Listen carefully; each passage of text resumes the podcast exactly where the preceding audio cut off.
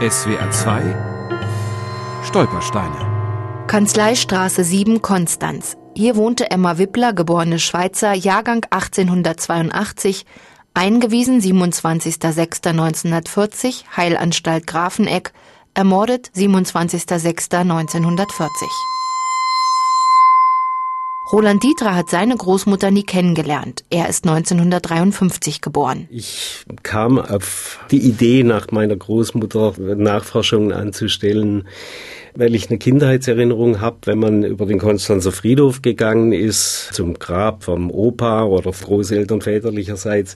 Und ich fragte nach meiner anderen Großmutter, gab es immer nur ausweichende Antworten. Roland Dietras Mutter wusste über ihre Mutter wenig. Emma Wippler war gelernte Näherin und heiratete 1912.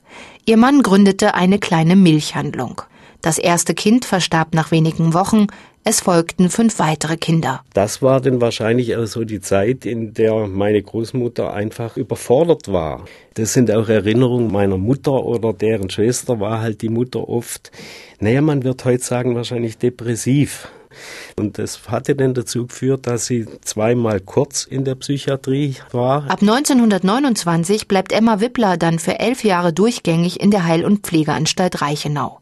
Im Rahmen der sogenannten Aktion T4 wird sie ermordet. T4 ist eine Abkürzung für Tiergartenstraße 4 in Berlin wo einige führende Nazis den Führerbefehl hatten, dafür Sorge zu tragen, dass Behinderte umgebracht werden. Zu melden sind sämtliche Patienten, die an nachstehenden Krankheiten leiden. Schizophrenie, dann Epilepsie, senile Erkrankungen, Schwachsinn jeder Ursache oder Menschen, die sich seit mindestens fünf Jahren dauerhaft in Anstalten befinden. Das ist auch das Todesurteil für Emma Wippler. Am 27. Juni 1940 wird sie in einem grauen Bus mit weiß getünchten Fenstern von der Heil- und Pflegeanstalt Reichenau zur Tötungsanstalt Grafeneck gebracht und wenige Stunden später vergast. Knapp einen Monat danach erhält ihr Mann ein behördliches Schreiben. Sehr geehrter Herr Wippler, wir müssen Ihnen mitteilen, dass Ihre Ehefrau Emma Wippler unerwartet infolge eines akuten Magengeschwürs mit unstillbarer Magenblutung verstorben ist.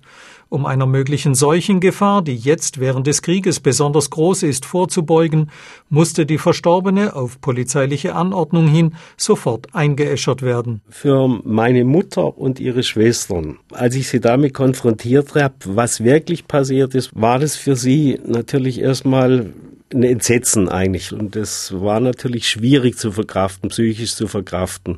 Aber die Stolpersteinverlegung war dann schon etwas Bewegendes für die heute noch lebenden Töchter. Dass dieser Stein, der jetzt in der Kanzleistraße liegt, der ist sozusagen wie die Grabstätte der Mutter.